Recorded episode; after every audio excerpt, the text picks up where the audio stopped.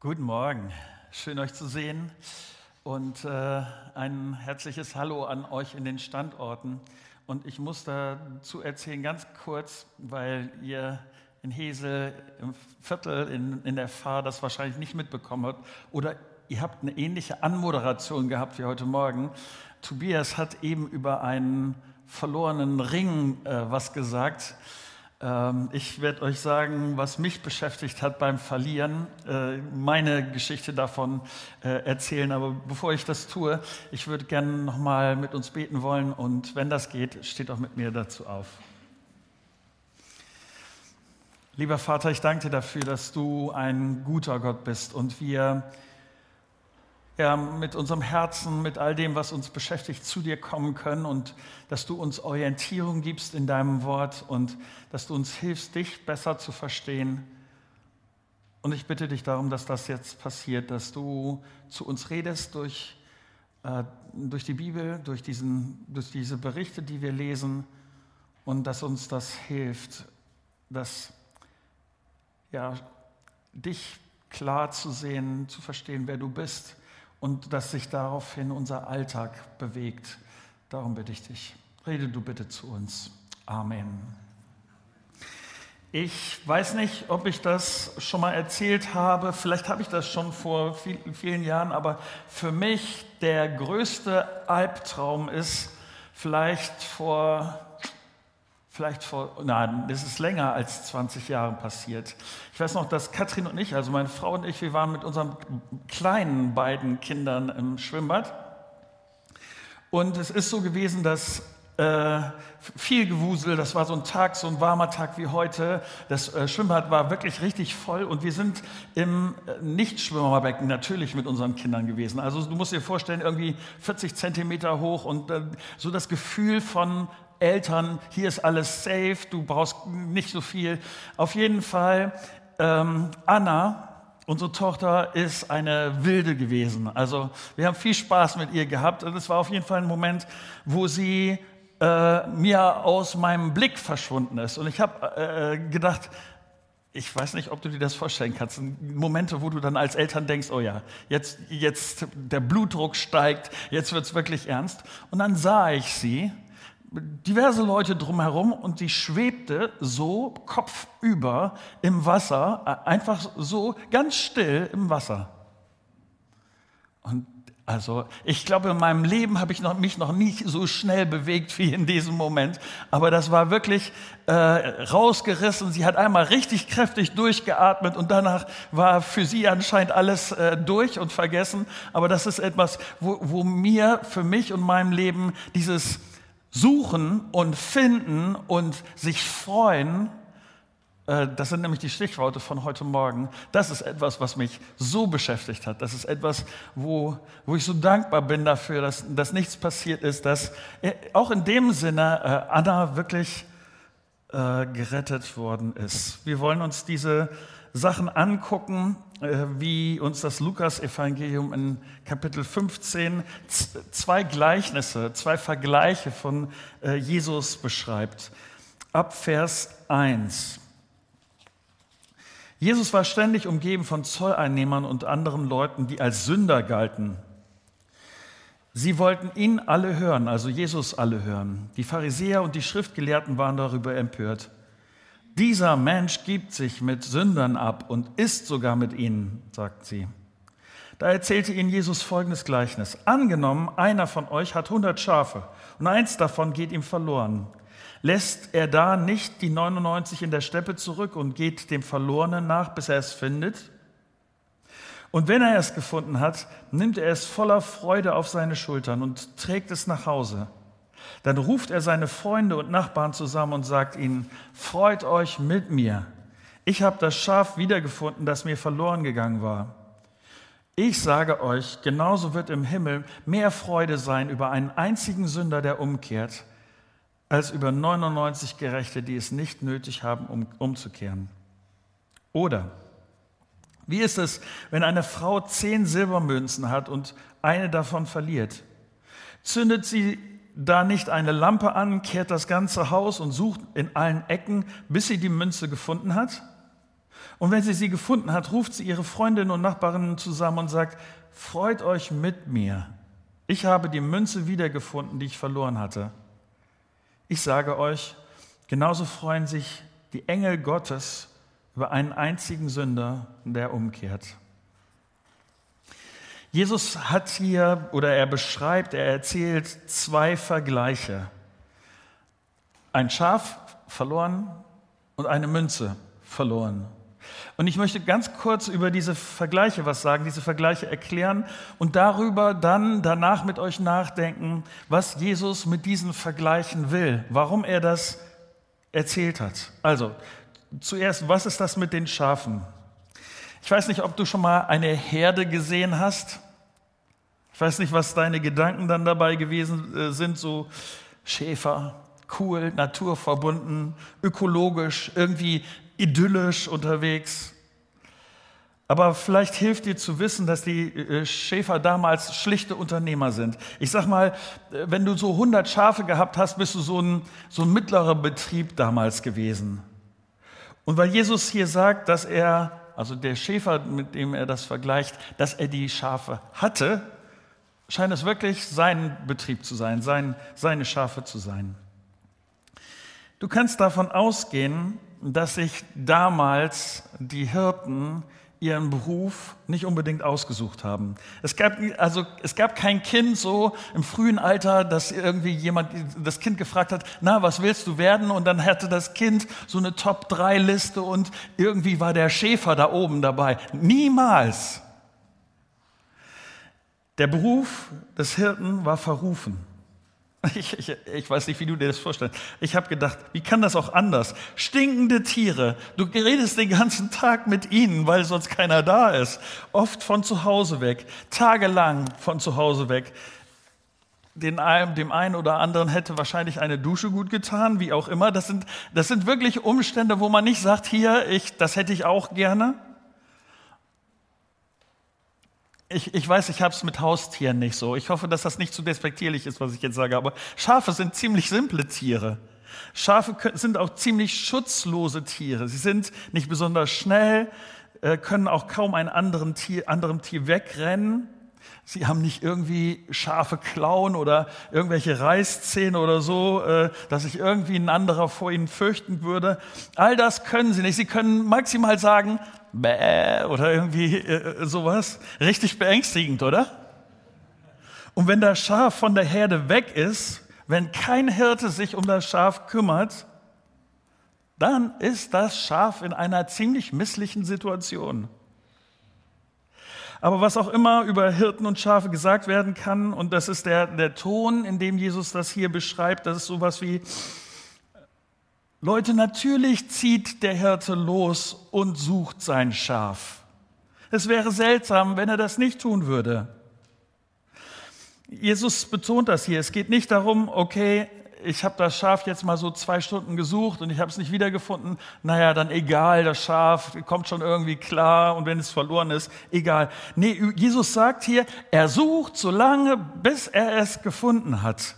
Das kann Kilometer brauchen, Hügel, Berge, hoch und runter, durch Büsche, was es auch immer ist. Er sucht es, er gibt sich Mühe, bis er es endlich nach Hause bringen kann. Und dann ist er glücklich. Er redet mit seinen Freunden darüber. Er feiert das. Und um das nochmal deutlich zu machen, dies hier, was wir in Lukas lesen, ist der echte Bericht. The Chosen ist vielleicht hoffentlich wenigstens ein Anreiz, äh, über die Originalberichte in der Bibel nachzudenken. Aber das eine ist Film, dies ist echt.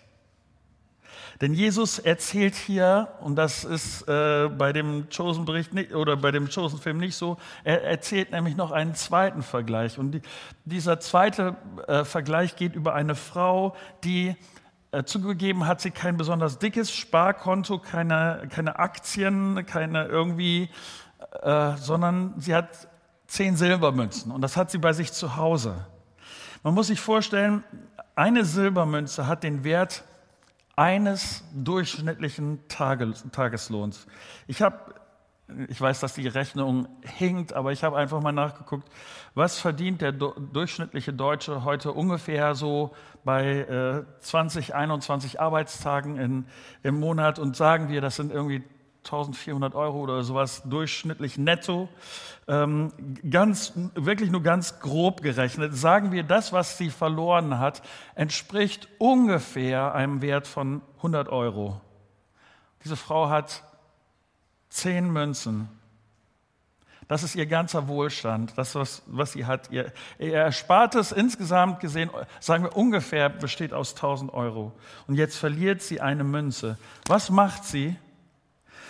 Natürlich nimmt sie eine Taschenlampe, also damals so eine äh, Kerze, irgendwie zündet Licht an, aber äh, sie durchsucht das ganze Haus. Und das ist, dass wir uns das vorstellen, das ist nicht eine Mehrzimmer 100 Quadratmeter Wohnung, sondern in der Regel damals war das typisch, dass es einen großen Raum gegeben hat, in dem alles stattgefunden hat und den durchkämmt sie. Ich meine, was würdest du machen? Ja, wenn, wenn, wenn es um 10 Cent geht, dann würde man vielleicht sagen, okay, sagen wir, gut. Aber ich meine, wenn du, sagen wir, du weißt, hier muss irgendwo ein 100-Euro-Schein liegen, ich würde mich aufmachen und ihn suchen. Also ich würde, würde das wissen wollen. Und Jesus vergleicht sich, vergleicht Gott mit diesen beiden in diesen Versen. Wer ist Gott in diesem Vergleich? Er ist der Hirte. Wer ist diese Frau in diesem Vergleich. Und ich finde das interessant nochmal, ähm, für die damalige Kultur war das schon eine komische Situation, dass, dass Gott sich mit einer Frau vergleicht. Das war schon äh, etwas Seltsames. Aber was hier deutlich wird, ist, Gott, also Jesus hat da keine Scheu, äh, sich da äh, nicht festzulegen. Also in dem Sinne, Gott über dem steht, was, was Mann oder Frau bedeutet.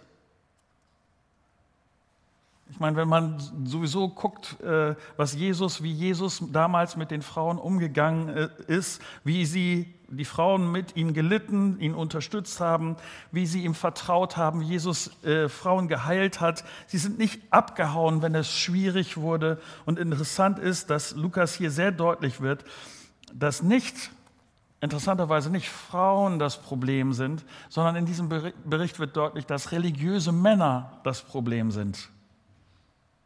Also diese Frau sucht ihre Münze so lange, bis sie die Münze findet und, und sie findet sie.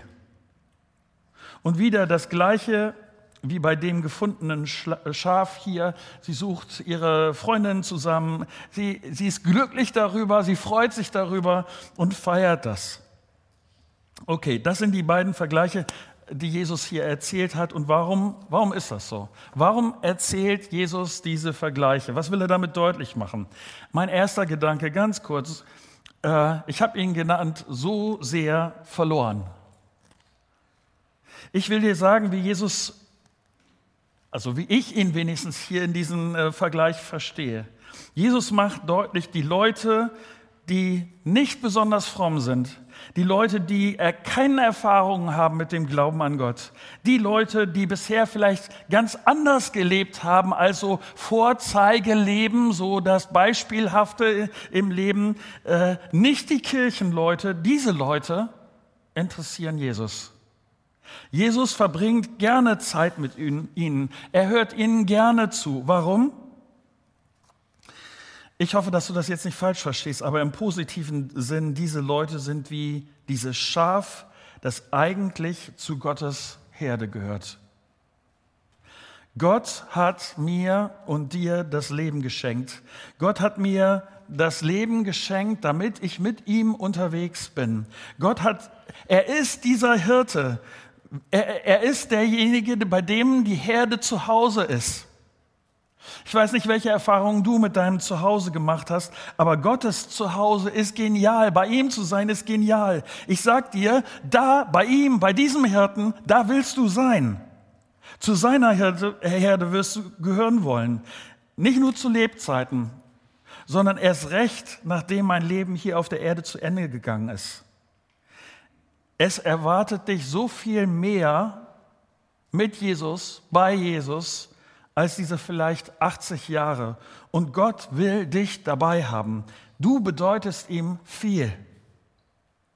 Und das ist jetzt genau der gleiche Gedanke hier, wenn es darum geht, ähm, sowohl bei, bei den Schafen wie auch bei der Münze, wie ein Schaf für den Hirten, so ist die Münze für die Besitzerin äh, ungeheuer wichtig. Ich möchte das an dieser Stelle nochmal sehr deutlich haben. Dein Leben ist bedeutungsvoll. Gott hat mit deinem Leben eine Absicht. Ob du da bist oder nicht, das ist nicht egal. Du hast Bedeutung. Und Jesus, was er hier sagen will, ist, für diese oder für mich haben diese Leute Wert, deren Leben vielleicht nach außen hin nicht so vorbildlich scheinen, nicht so vorzeigemäßig ist. Die, die wissen, dass sie nicht vollkommen sind. Die Leute, die einer so oder so Macke haben, um hier im Bild zu bleiben, die Leute, die verloren sind, die interessieren mich, sagt Jesus. Wenn du verloren, wenn du in, in diesem Bild hier weißt, ja, so ein Schaf bin ich oder so eine Münze bin ich, dann sage ich dir, Jesus, du bist für ihn interessant, du bist ihm für ihn wichtig. Und deshalb für mich äh, bei diesem ersten Gedanken, ich, ich will das an zwei unterschiedliche Adressen sagen. Zuerst an dich, wenn du noch nicht mit Jesus unterwegs bist, lass dir sagen, Gott sucht dich. Vielleicht ist das für dich ein ungewohnter Gedanke, aber Gott will dich dabei haben. Und von Natur aus, äh, du bist es nicht. Du bist wie, wie, wie hier das Schaf. Gott wünscht sich, dass du dahin kommst, wo du hingehörst, nämlich zu seiner Herde. Das ist deine Bestimmung. Und wenn du an Jesus glaubst, dann bist du die zweite Adresse, für die ich was habe heute Morgen, nämlich mach es nicht diesen frommen Leuten hier aus der Geschichte gleich und gewöhn dich nicht daran, dass du nur mit den Leuten aus deiner frommen Blase unterwegs bist. Manche Christen sind ganz zufrieden, nur noch Kontakt zu haben zu anderen Christen und fühlen sich ganz wohl da, damit und sie leben für sich und ihre, ihre Welt. Ich will dir ganz schlicht sagen, so ist Jesus nicht gewesen. Und wenn du diesem Jesus folgst, machst du es anders. Jesus war nicht zufrieden damit, einfach nur sich mit dem frommen Volk zu, äh, äh, abzugeben. Das, so, so ist er nicht unterwegs gewesen. Ja, ich weiß, ich wiederhole das immer wieder, aber meine Behauptung ist, Gemeinden werden krank, weil sie sich zu wenig oder weil sie sich zu viel um sich selber kümmern und zu wenig um die anderen. Christen bleiben geistlich stecken, nicht weil sie sich zu wenig um sich geistlich kümmern, sondern zu wenig um die, äh, um die anderen. Gemeinden werden krank und sterben aus, Christen bleiben geistlich stecken, weil sie Jesus an dieser Stelle nicht folgen. Sie tun das vielleicht theoretisch. Ich meine, welcher Christ würde schon sagen, ja, die anderen sind egal. Das, aber jetzt mal ganz praktisch im Leben, wie ist das? Was bedeutet für dich, dass viele Leute um dich herum wie so ein Schaf oder so eine Münze verloren sind? Bedeutet das dir so viel, wie es Jesus bedeutet hat? Mein zweiter Gedanke, ich habe den genannt, so sehr gefunden. Äh, Gott sucht, Gott will finden, Gott will dich finden. Ich, mir ist wichtig, an dieser Stelle die Betonung richtig zu haben. Nicht das Schaf findet den Hirten, nicht die Münze findet die Frau. Gott findet dich. Ich kann mir nichts darauf einbilden, dass Jesus mich gefunden hat. Wie ein guter Hirte hat er sich eingesetzt, damit ich, damit du hoffentlich auf seinen Schultern landest. Und wenn du es zulässt, dann nimmt dich Jesus, dann ist das sein Angebot immer noch, dass er dich auf die Schulter nimmt und nimmt und den ganzen Weg wieder zurück zur Herde zurücknimmt. Und ich mag dieses Bild so sehr. Deshalb Deshalb ist Jesus auf diese Erde gekommen. Jesus hat sein Leben deshalb hingegeben, war bereit, dieses Leben zu leben, bis am Kreuz zu sterben.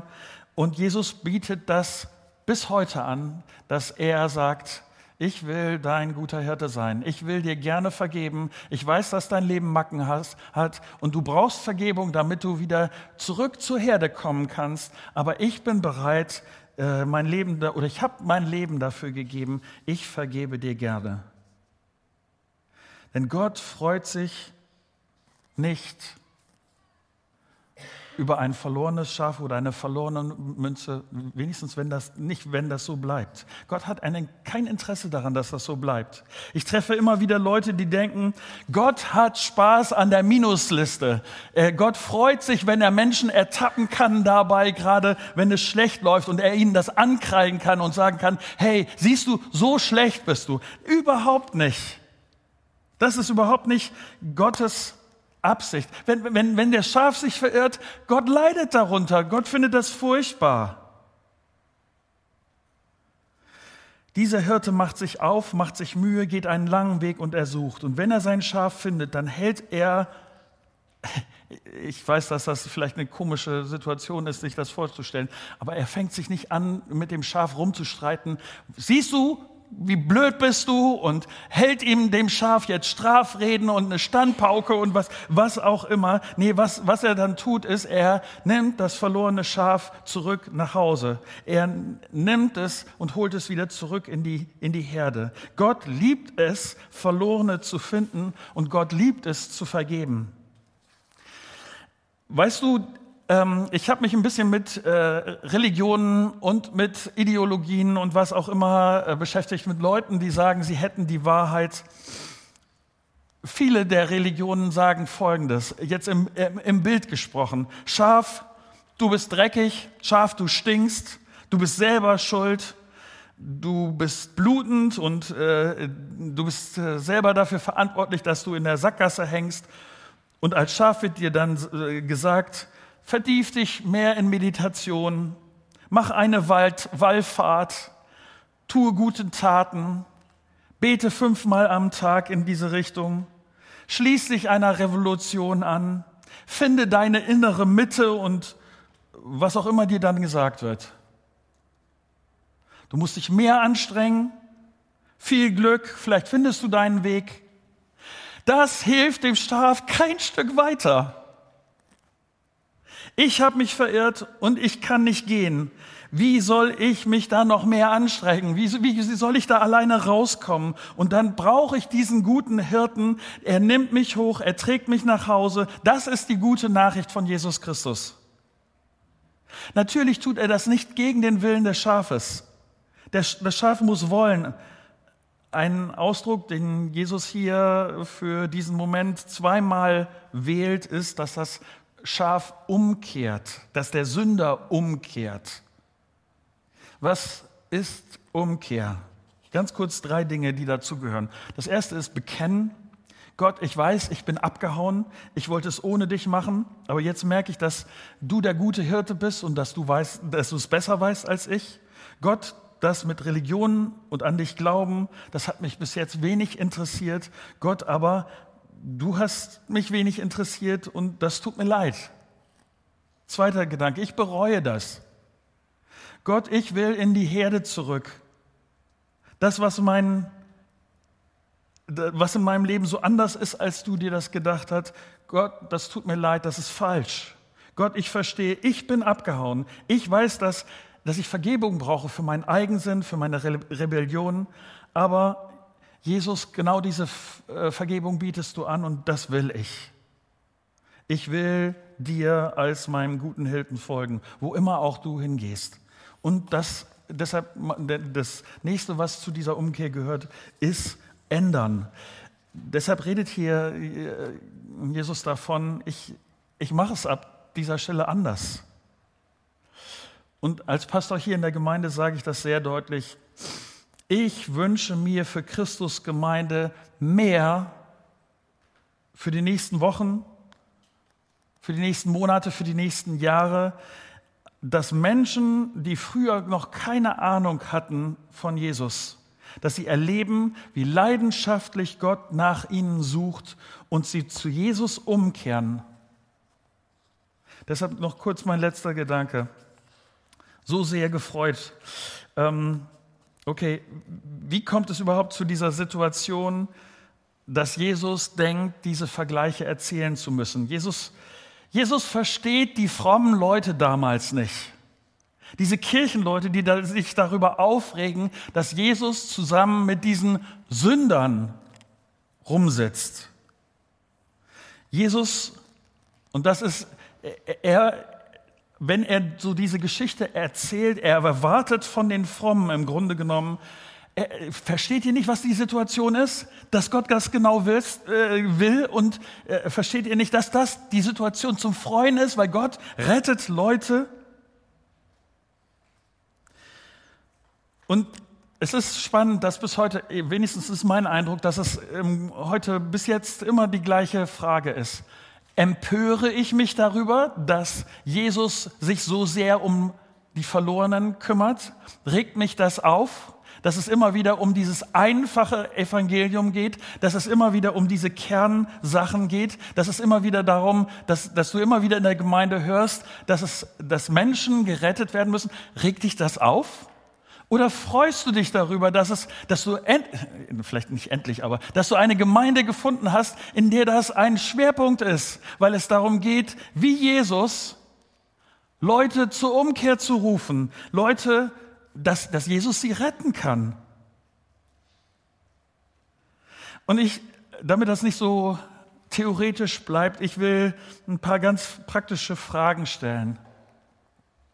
Und ich weiß, ich weiß, dass das unangenehme Fragen sind, aber ich, ich, will nur, dass du weißt, dass das meine Fragen sind, die ich mir immer wieder stelle. Wie viel, wie viel Zeit verbringst du mit deinen nichtchristlichen Freunden?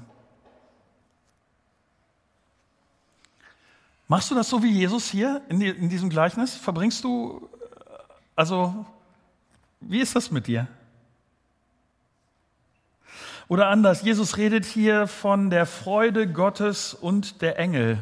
Ich will nur kurz in Klammern gesagt haben, ich, und ich finde das sehr spannend. Ähm, es gibt nicht so viele Stellen in der Bibel, wo steht, dass Gott sich über etwas gefreut hat. Aber dieses ist eine Stelle, wo deutlich steht, darüber freut sich Gott.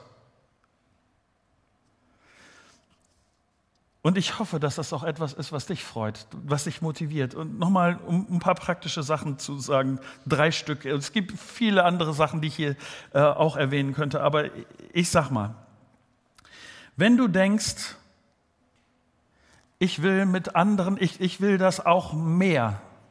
Ich will mehr äh, Zeit mit Nichtchristen verbringen. Und wenn du manchmal denkst, hey, aber ich finde das manchmal so schwierig, meinen mein Glauben an Jesus zu erklären. Ich finde das schwierig, das in Worte zu fassen. Ich hoffe, Jungs, zeig dir noch mal die E-Mail-Adresse. Ähm, ich hoffe, dass du mir eine, super, ich hoffe, dass du mir eine E-Mail-Adresse, äh, eine E-Mail schickst, weil wir als Gemeinde immer mal wieder äh, Seminare, Treffen anbieten, wo Leute sich Gedanken darüber machen, wie kann mein Christsein ansteckend werden? Wie kann es passieren, dass ich meinen Glauben so formuliere, dass es von den anderen verstanden wird? Welche Möglichkeiten, kreative Möglichkeiten habe ich, damit das passiert, was, was wir in diesem Vergleichnis äh, sehen, nämlich dass Verlorene gefunden werden. Wenn du Interesse an so einem Treffen hast, mail mir. Das Zweite, ich weiß, das letzte Mal habe ich das, glaube ich, gesagt vor vier, fünf Jahren, aber ich meine das ernst, weil es auch, äh, es hat sich tatsächlich als eine gute Möglichkeit herausgestellt. Ähm, vielleicht erinnern sich manche von uns an, an die äh, Aktion Grill den Pastor. Äh, wir haben damals als Pastoren, oder ich glaube, ich habe das gesagt, ich treffe gerne Leute. Und wenn du jemand bist, der sagt, ah, ich, ich habe in meiner Nachbarschaft oder bei meinen nichtchristlichen Freunden, äh, das macht Sinn oder es würde ihnen helfen, mal den Pastor kennenzulernen, ähm, und du schmeißt den Grill an und lädst deine Freunde ein und lädst mich dazu ein. Super. Also das ist tatsächlich passiert und es haben sich dadurch äh, spannende Kontakte ergeben. Wenn du denkst, das ist vielleicht ein erster Schritt zu sehen, okay, das sind doch nicht so komisch abgespacede Leute, äh, mit denen kann man äh, das ein oder andere vernünftige Wort reden und so. Äh, mach das. Nur um an dieser Stelle kreativ zu sein. Es gibt noch viele andere Möglichkeiten. Ich, ich erlebe das, dass es in der Gemeinde tatsächlich eine Sommerzeit, eine gute Zeit ist, seine christlichen Freunde mit seinen nichtchristlichen Freunden zusammenzubringen, weil man irgendwas zusammen gemeinsam unternimmt. Eine letzte Frage, ganz praktisch. Betest du für deine Leute, dass sie so eine Jesus-Begegnung haben, dass sie ihn erleben als Hirten, der sie nach Hause bringt?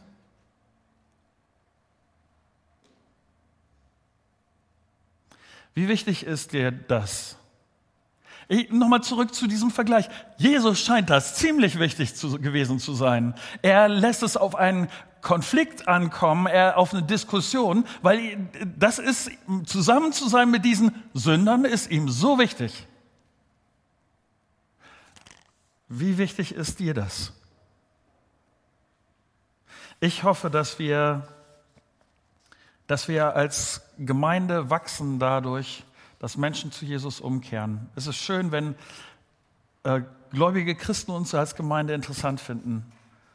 Aber ich sage das als euer Pastor Christusgemeinde, das ist nicht das erste Ziel für uns, sondern dass Menschen Jesus kennenlernen und sie umkehren zu ihm. Das ist unsere Top-Priorität. Soweit.